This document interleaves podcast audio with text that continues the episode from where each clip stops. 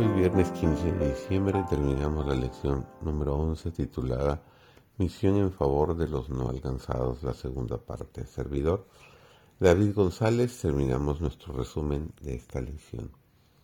La antigua ciudad de Babilonia simboliza todo lo que se opone a Jerusalén. La ciudad de Dios es una ciudad de pecado, de apostasía y de toda forma de degradación.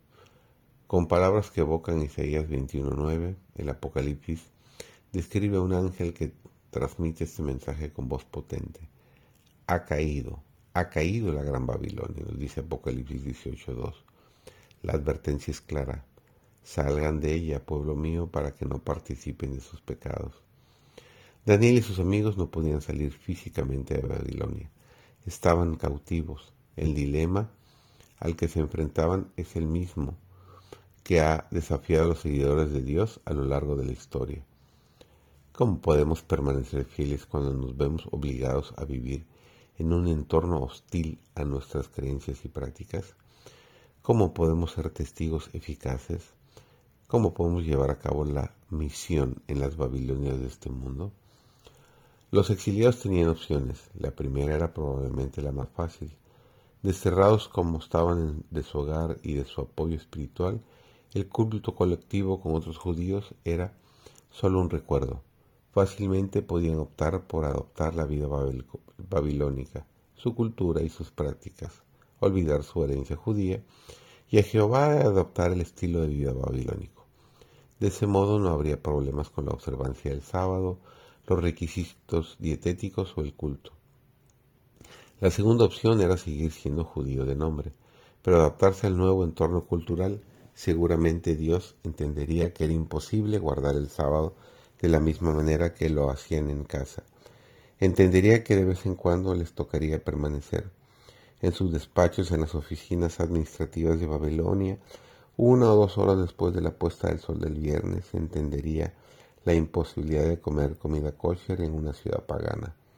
Sin duda alguna, muchos de los exiliados optaron por una de esas dos opciones. Recientemente descubrimientos de tablillas uniformes revelan la vida de algunos exiliados. Cerca de 50 textos fueron escritos en un lugar entre los ríos Tigris y Éufrates, llamado Al-Yahudú o Ciudad de Judá. Estos textos abren una ventana a la vida de los exiliados apenas 25 años después de que Daniel y sus amigos fueron llevados a Babilonia, y solo 15 años después de la destrucción del templo. Laurice Pierce de la Universidad de California en Berkeley ayudó a traducir los textos uniformes al inglés, refiriéndose a una familia de la ciudad de Judá que puede rastrearse a través de diversas fuentes uniformes y escribe. La documentación de esta familia demuestra la rápida y completa integración de los judíos en la vida babilónica, como era de esperarse cuando en el año 539 a.C. Los babilonios les permitieron a los exiliados regresar a sus hogares.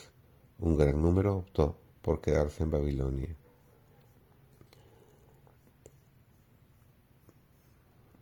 En muchos aspectos vivimos en un mundo muy distinto al de la antigua Babilonia, pero el reto de testificar en las grandes ciudades del mundo es cada vez mayor.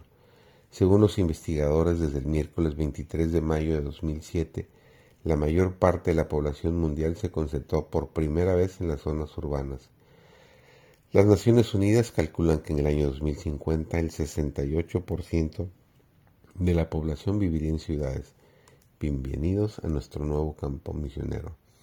La carta que Jeremías escribió a los exiliados de Babilonia contiene la única instrucción específica sobre el ministerio urbano que aparece en la Biblia. Buscar la shalom de nuestras ciudades debería ser una de nuestras máximas prioridades como adventistas del séptimo día. La declaración oficial de la misión de nuestra iglesia señala que nuestras principales tareas son vivir como Cristo, predicar, discipular, enseñar, sanar y servir. Bajo la sanidad declara, sostenemos los principios bíblicos relativos al bienestar integral de la persona, por lo que damos prioridad a la conservación de la salud y la curación de los enfermos y mediante nuestro ministerio hacia los pobres y oprimidos cooperamos con el Creador en su compasiva obra de restauración. Imaginemos que hoy oráramos fervientemente y trabajáramos por la shalom de nuestras ciudades. Los parques de las ciudades estarán más limpios porque los adventistas del séptimo día estarían orando y trabajando por la shalom de la ciudad. Las calles serían más seguras, los niños estarían mejor educados y las familias más sanas. La esperanza que tenemos en Jesús no solo sería un buen tema de conversación, sino que también lo demostraríamos.